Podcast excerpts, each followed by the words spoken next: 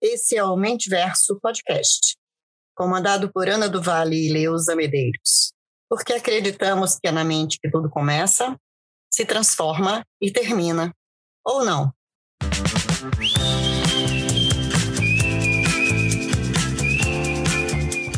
Olá, ouvinte do Mentiverso Podcast, tudo bem? Estamos de volta e já faço a introdução. Você sentiu falta dessa voz? Eu senti muita. Bem-vinda, Leusa Medeiros.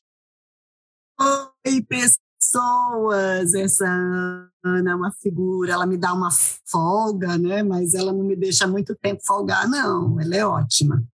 Oi, gente. Bom estar aqui com vocês, obrigada pela audiência. Como é que estão sendo os episódios para vocês? Comentem com a gente, a gente precisa conversar com vocês no Instagram e em todo lugar que a gente está. Ana, o que, é que a gente tem hoje para falar? Nosso episódio hoje tem a ver com. Ah, quarta semana da segunda temporada, a gente vai falar de quê? De liderança. E a inspiração veio de uma matéria publicada na revista Exame, em 24 de maio desse ano, que fala exatamente, baseia-se num videocast da Exame Academy com o Ricardo Bataglia, que é o CEO da Michael Page, aí um dos maiores headhunters do Brasil, e ele fala sobre habilidades da liderança. A Leusa leu a matéria, teve os insights e a gente vai usar isso como uma boa desculpa para bater um papo sobre liderança, Leusa. Quer começar falando dos principais insights ou do principal insight que você teve com essa matéria? Então, gente, Iana, né? Eu fiquei pensando aí, se fala tanto em liderança, modelo de liderança e tudo, quando na verdade a gente precisa começar a olhar para o todo. E aí eu, eu trago aí aquele conceito que eu sempre uso das redes líquidas, dizendo que tudo é líquido, né? tudo perpassa por todos os espaços. A água é um negócio espetacular, né? porque ela perpassa pelos espaços mais improváveis. E a liderança, eu acho que tem que começar a ser vista como isso. Quando ele fala das habilidades, ele fala de uma combinação poderosa de quatro A's: autoconhecimento, atitude, adaptabilidade e ambiguidade. E eu vou falar da primeira, que foi a que me chamou a atenção, que é o autoconhecimento. É, quando a gente olha, às vezes, as equipes, é muito tradicional que o, o líder mapeie os perfis da sua equipe, olhe como a equipe funciona e tal, e muito raramente eu pergunto agora em que momento você, líder, você, gestor, vai começar a olhar para você, porque é aquele, aquele recheio do sanduíche que está entre a estratégia, entre os objetivos da organização e as pessoas né, que movem essa organização. Então, para mim, o A mais importante nessa história toda, sem querer desvalorizar os outros três que ele coloca, é o autoconhecimento. Então, eu preciso olhar como eu funciono, e aí, como indivíduo, independente da posição que eu ocupo, e como eu funciono enquanto líder de determinada equipe. Esse foi o insight mais forte para mim, Ana. Mas você, como sempre, né, traz uma infinidade de, de reflexões e eu queria que você me ajudasse a pensar sobre isso. Eu, como a louca que discorda de tudo. Assim, eu concordo com você. É, gostei muito da parte que você fala, oi, gente, e Ana também. Mas, Leusa, eu não sei ainda se eu concordo com alguns aspectos da matéria, tá? Ou alguns insights que ele me trouxe. O primeiro é ele traz essa habilidade a mais requerida sendo a capacidade de influenciar e gerar impacto por meio de outras pessoas. E eu acho que, que já não, a gente não tem mais tempo, sabe, Leusa, para ficar mais uma vez enchendo o pobre do líder de quantidade de coisas para ele aprender. É, e até lendo outros artigos sobre esse tema, liderança como influência, é sobre a gente ressignificar qual a definição que a gente tem para liderança, sabe? Que esse que a gente usa hoje em dia tá meio obsoleto, esse que coloca a gente nesse ponto de ter que se dividir entre o operacional e ainda ter que cuidar de gente. E por isso que se tornou tão cansativo. Então, o primeiro insight que me veio foi esse. Acho que não é mais sobre habilidade e, e vamos parar para pensar realmente o que, que eu preciso para me desenvolver, senão parece que a gente entra, parece aquele hamster, a roda do hamster, você acaba de aprender e aquilo já não serve mais e você tem que aprender tudo bem, o aprendizado contínuo é isso mesmo, tá? E aí a, a relação que a gente tem com o aprendizado é tema para um outro podcast, porque também precisamos é, reposicionar isso. Mas a gente entender que, e a melhor definição, se você me permite, Leusa, vem de um livro de 2013 chamado Desafio da Liderança, de dois é, norte-americanos, o James Couzes e o Barry Posner. Não sei se eu pronunciei correto, mas se procurar o Desafio da Liderança, você vai achar. Ele coloca a liderança como a arte de mobilizar os outros, mobilizar, tá? Não é manipular, não é se colocar na responsabilidade de mover, é usar argumentos, é ter uma comunicação, é ter uma escuta, é ter uma conexão, é ter a confiança dessas pessoas para que queiram lutar por aspirações compartilhadas. E aí eu acho que casa muito com isso que você trouxe, Leus. Quando que eu vou olhar para mim, né? Porque às vezes a gente está tão cego pela estratégia por empurrar as pessoas para aquele lugar que a gente nem se pergunta se faz sentido para a gente. Eu, eu antes da, de começar a gravar, falava com a Leusa. Nesse livro, eles trazem três âmbitos de liderança e um deles é o espiritual. Ele fala dessa questão do chamado, né? Da vocação. E acho que quando você vai para o lado religioso, isso fica mais claro. É, eu tive um chamado para ser rabino, pastor, um líder espiritual, mas no mundo corporativo, com a ideia que a gente tem de sucesso e do boleto para pagar, eu não sei se é tão chamado, eu não sei se a gente escolheria estar ali. Então, esse foi o primeiro insight, o primeiro processo que eu estou digerindo, Leusa. E o segundo processo, essa ideia que a gente tem de que o líder ele depende de um cargo né? Eu tenho que estar gerente. Eu lembro uma, uma discussão que a gente tinha entre coordenador, supervisor especialista, né? Não, são posições equivalentes, mas um lidera pessoas e outro não.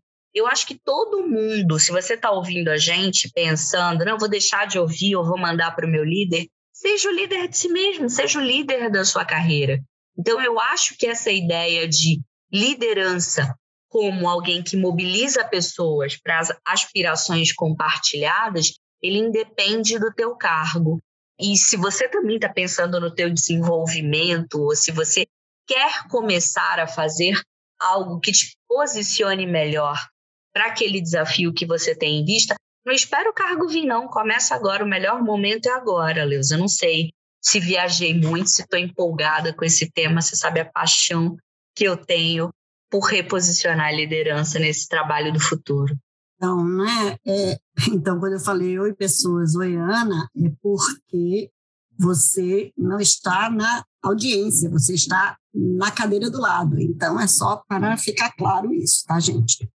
É, olha só, sim, você tem toda a razão, o quanto que a gente foi alimentado para ter um cargo. Então, também vem aquela outra reflexão que a gente vive discutindo, que é sobre sucesso. Né? Sucesso é você é, ter um cargo na organização, fazer os degraus, e a gente já falou de outras coisas aqui sobre carreira, mas uma, uma coisa que, que tem me, me mobilizado muito é exatamente o que você falou. O líder tem uma responsabilidade tão grande, a gente vive dizendo para ele: olha, essa habilidade é fundamental agora, em 2022 é essa, em 2025 vai ser outra, não sei o quê. E essa agonia né, de, de fazer com que as pessoas sejam a perfeição da liderança. E aí, só para fazer um, um parêntese aqui, primeiro que a perfeição não existe, né, mas quando a gente está falando de seres humanos. E aí vem um movimento, né, que é você precisa liderar agora um novo ambiente de trabalho, uma nova ambição das pessoas, uma nova percepção, e aí é capa da você RH desse mês, o sentido do trabalho. Então, assim, olha o tanto de desafio que esse líder cada vez mais achatado está. E tanto que eu li é, recente uma matéria que dizia que foi a, a, categoria, né, foi a linha da estrutura tradicional das organizações que mais sofreu com a pandemia, porque ela tinha que prover de informações a estratégia, para que a estratégia dissesse o que ele, o que ele poderia seguir adiante, e, ao mesmo tempo, ele tinha que tomar decisões para baixo, no sentido de a melhor decisão para todo mundo. Então, olha que posição desafiadora mesmo, inquietante, né, que faz com que as pessoas fiquem olhando para cima, olhando para baixo, olhando para os lados e não olhando para si mesmo. E aí a gente fala em resiliência, em não sei o quê, quando na verdade a gente primeiro tem que fazer aquela coisa clichê, e os clichês são bons porque podem ser usados, a coisa clichê da máscara de oxigênio. Se você não estiver bem, meu amor, você não vai cuidar de ninguém para cima, nem de ninguém para baixo, muito menos de você. Então, assim, em algum momento eu falei muito sobre isso na época da, da pandemia mais, mais violenta, na época do auge, que eu dizia assim, em algum momento a gente, os líderes vão pagar essa conta. Né? E, e essa conta não precisa chegar, gente. Se a gente se olhar agora, se, se nós cuidarmos desse indivíduo, dessa pessoa que está dentro desse profissional que ocupa esse cargo de liderança. Então, assim, sim, Ana, tem uma, uma nova forma de liderar, de liderar primeiro a si. E aí é outro conceito já mais antigo, que é o pipeline de liderança, que diz antes eu lidero a mim, depois outras pessoas, depois outros cargos, e aquela sequência lógica que existe na organização tradicional. Só que nem a organização está se mantendo do mesmo jeito, nem o mundo está se mantendo do mesmo jeito, consequentemente, e que bom, o ser humano não, não deveria se manter do mesmo jeito, né? deveria estar em busca de isso mesmo, de um significado, de um propósito para o que, que eu estou fazendo aqui e se essa contribuição agrega para mim também. Né? Não sei, acho que eu fui embora, nem sei se eu respondi o que você perguntou. Adoro, adoro, super respondeu. E eu tenho outra pergunta para você. Quando a gente fala de habilidade, Leusa, e aí tem aquela lista de comportamentos, né? que passam a ser requeridos. Você falou aí de resiliência, eu anotei aqui também a transparência, e a transparência não apenas no se comunicar, mas em, em se mostrar vulnerável, esse acolhimento, né, tendo a empatia e dando abertura para receber, saindo dessa posição de que eu tenho que dar as coordenadas, as ordens, ou ser o detentor de toda a verdade, vínculo, a disponibilidade. É... Leusa, você acha que existe um perfil, você aí, que é mestra em todos esses perfis, especificamente no DISC também? Existe algum tipo de perfil que se favorece nesse momento com liderança? Alguém que seja alta influência, que seja baixa dominância, que tem aí, falamos de múltiplas inteligências também aos episódios atrás. Como que você vê essa questão? Favorece alguém ou desfavorece alguém? É, essa verdade é verdadeira mesmo? Ai, que pergunta de um milhão de dólares que a senhora fez agora, né? Se eu soubesse a resposta, eu estava rica. Mas, olha, duas das inteligências foram as únicas inteligências medidas durante muito tempo, eram consideradas como sendo as existentes, que era a linguística e a lógica-matemática.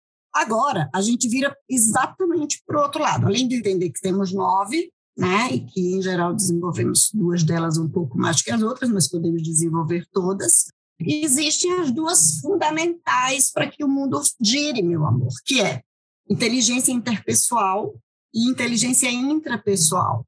Mas eu nunca vou conseguir ler o outro adequadamente se eu não, não conseguir me ler adequadamente. Então, essas duas inteligências, elas andam lado a lado, né? E lá no DISC, a gente fala muito isso. Ah, eu sou alta dominância. E o que, que você vai fazer com isso, né?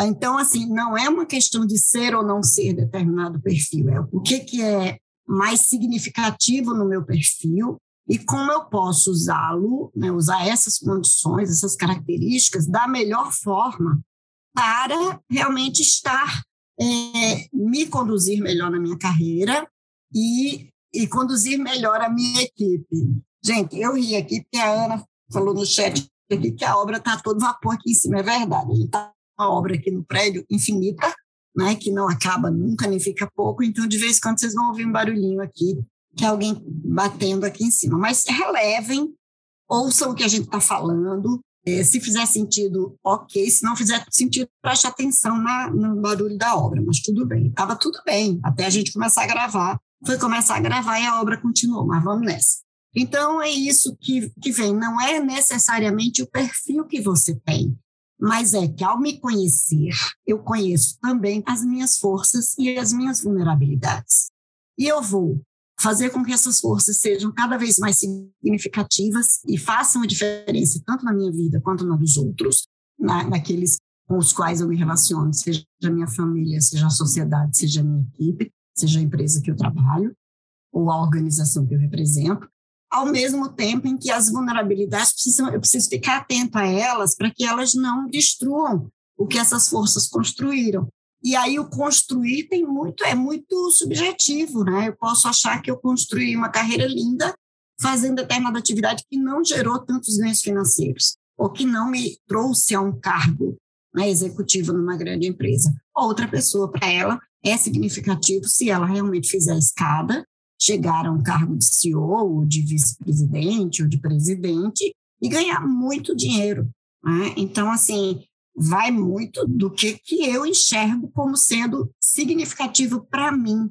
E a gente, não sei, mas eu acho que a gente foi estimulado durante a vida inteira a, a se preocupar com o que é significativo para a empresa, com o que é significativo para a sociedade, no sentido de aparência, talvez, e de alta influência, e não de realmente ser feliz, né? de, de estar satisfeito com o que está fazendo. Tanto que uma vez me ocorreu agora essa lembrança. Uma pessoa que fazia que fazia um produto muito artesanal, que é uma coisa que eu amo, que é coxinha, né? E aí essa pessoa tinha quase o formato da coxinha na mão e o, e o dono da empresa um dia virou para ela e falou assim: eu quero lhe promover, você vai ser a nossa chefe da cozinha. Ela disse: não, eu não quero ser chefe de cozinha.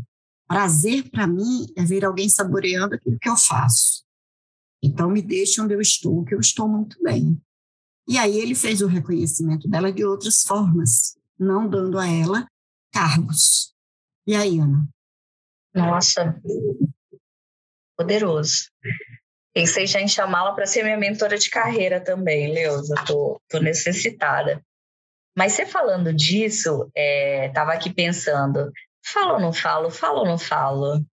Por que falar, por que não falar?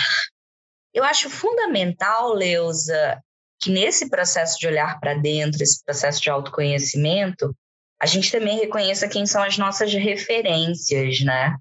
Porque às vezes não só a ideia de carreira que a gente tem está um pouquinho enviesada, mas a ideia do que é sucesso para a gente está meio deturpada, né? E isso imagino que deva ser um, um, um, baita de um, de um confronto interno. E, aí eu trago o nome à mesa. Falamos muito disso, Elon Musk. Estamos gravando hoje em 6 de junho. Semana passada rolou aí um e-mail bem é, interessante de Elon Musk para os seus funcionários da Tesla, dizendo que ele abolia o trabalho híbrido ou o trabalho à distância, né? Que todos deviam ir ao escritório. E ele foi mais além, ele disse que quem não retornasse, ele entenderia aquilo como um pedido de demissão. E muita gente tem Elon Musk com uma foto de um líder de sucesso, Leusa, pelo dinheiro, não sei. Confesso que eu tenho sentimentos contraditórios. Ele não é a minha foto de sucesso, nem nesse momento, nem antes mas queria escutar os insights que tudo isso também trouxe para você, que tem muito mais contato né, com liderança, com a tua consultoria, tem todas as demandas, o quão longe ou quão próximo é a nossa liderança atual está desse senhor Musk. Ah, agora tem, fala sou eu, falo, não falo, falo, não falo, vou falar, porque nunca me, me abstive de falar, né? Você trouxe a questão, diz que tem ideias contraditórias, sentimentos contraditórios sobre ele. Eu tenho sentimentos muito claros. Eu acho que, de novo, né, nós fomos estimulados durante o tempo todo a ter alguém que nos dá o norte. E isso é muito o papel cobrado da liderança. Essa liderança tem que me dizer para onde que eu vou. E a gente está vivendo um momento extremamente, eu não achei a palavra até agora, mas eu vou usar desafiador, que é, é entender que nós não temos todas as respostas, ninguém tem. Não é? Agora, se ele, que é o único trilionário do mundo, que está numa empresa dita inovadora, dita é, que quebra fronteiras, que quebra paradigmas, que é o novo que se apresenta, eu diria que ele pode ser o novo que se apresenta em termos de produtos, mas em termos de, de visão de líder, é, não é o fato dele ser trilionário e dele ter as empresas mais rentáveis do mundo que faz com que ele possa me dizer o que é melhor ou pior. Eu gostaria de, de eu poder avaliar. Né? E aí entra uma coisa que você falou também, né? dos perfis. Então, tem muito a ver com o perfil. Muita gente se adaptou muito bem ao home office, muita gente não se adaptou, muitas empresas lidaram com isso de forma muito saudável, muitas empresas pioraram as doenças hum, das empresas, as doenças das pessoas. Então, assim, não tem resposta pronta, gente, mas como é confortável para algumas pessoas é, dizer assim: olha, se ele é esse cara de sucesso, esse homem é, que fez toda essa fortuna, e é a referência para muita gente, se ele está dizendo é porque está certo. Eu tenho com as minhas dúvidas. Ele não só disse que, que quem não viesse, não voltasse para o trabalho, seria tido como um demissionário, como ele também disse que o, o home office é para as pessoas fingirem que estão trabalhando. Então, assim, depois de três anos que a gente discute esse assunto, é, e que a gente viu as empresas sobreviverem com o home office de qualquer jeito, com os colaboradores dando o seu jeito de trabalharem de casa, produzindo para as empresas sob as condições mais adversas de não ter uma boa conexão de internet, de não ter uma cadeira confortável em casa, porque nem toda empresa conseguiu dar um home office para as pessoas, dar uma estrutura de home office para as pessoas, dar um bom notebook para te vir em casa. E muita gente se virou. E agora eu simplesmente digo, ah, não, o Elon Musk falou que trabalhar em casa é fingir que está trabalhando porque acabou a pandemia, porque foi isso que ele disse, né? Pelo menos o que eu li. Já que sem o advento da pandemia, ficar em casa é fingir que está trabalhando. E ele esqueceu de que cada um tem o seu, o seu jeito de ser, a sua forma de funcionar, o seu perfil, onde ele se sente melhor, onde ele se sente mais produtivo. E, de novo, eu falo que talvez a liderança tenha que olhar para si, para que possa entender o que é olhar para o outro. Adoro, gente. O que, que fala depois disso? Tem alguma coisa para falar? Ai, Leusa, um prazer sempre estar tá, tá aqui tendo essa troca com você, gente. E a honra de ser minha vizinha. E a gente está se aproximando. Eu estou tentando convencê-la a ser minha amiga. Não desista de mim, Leusa. Pensando também nesses paradigmas da liderança atual, Leusa, não tem como não trazer a questão de gênero, né? Porque quando a gente começa a falar, citei ali no, no início do episódio alguns comportamentos e volto a endossar essa questão do líder que estimule a colaboração, que escute, que seja empático, que siga sua intuição e que seja amoroso, eu acho que isso traz muita confusão, né?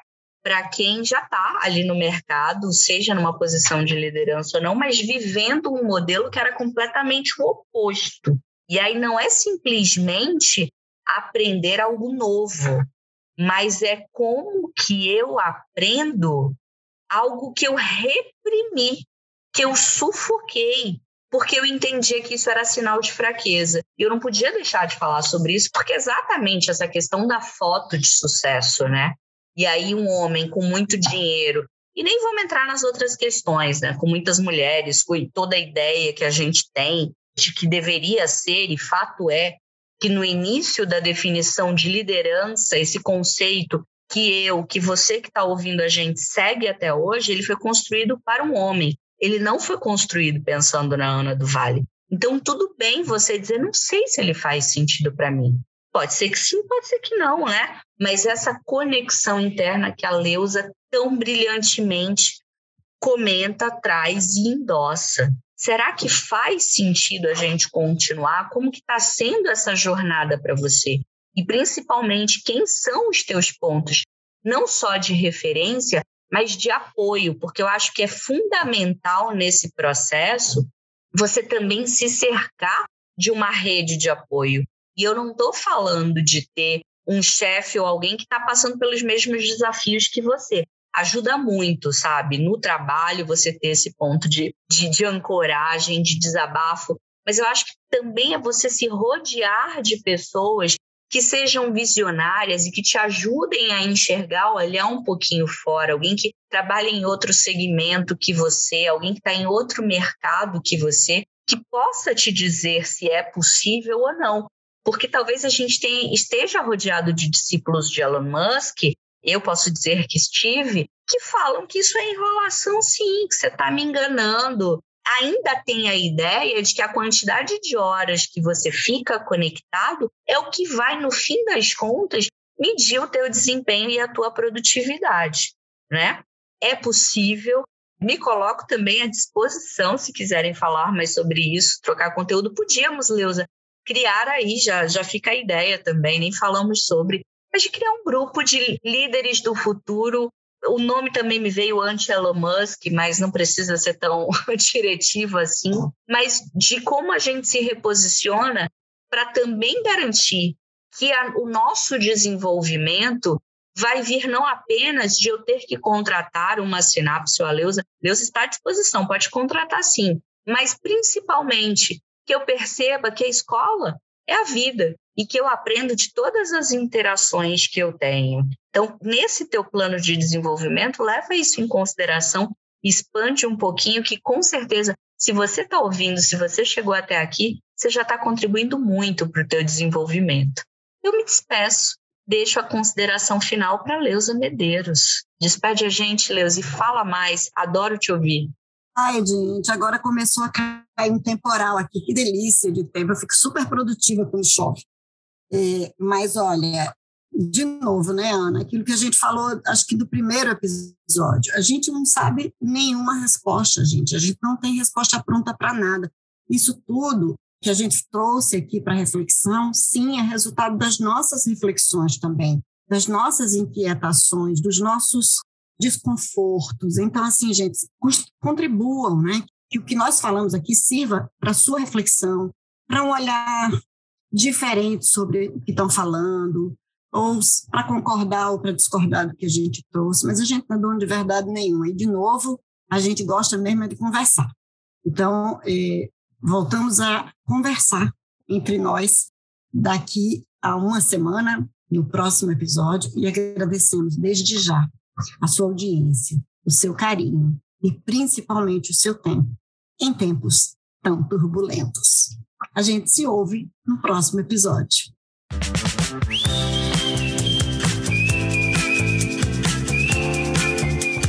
Esse é o Mentiverso Podcast, comandado por Ana do Vale e Leusa Medeiros, porque acreditamos que é na mente que tudo começa, se transforma e termina.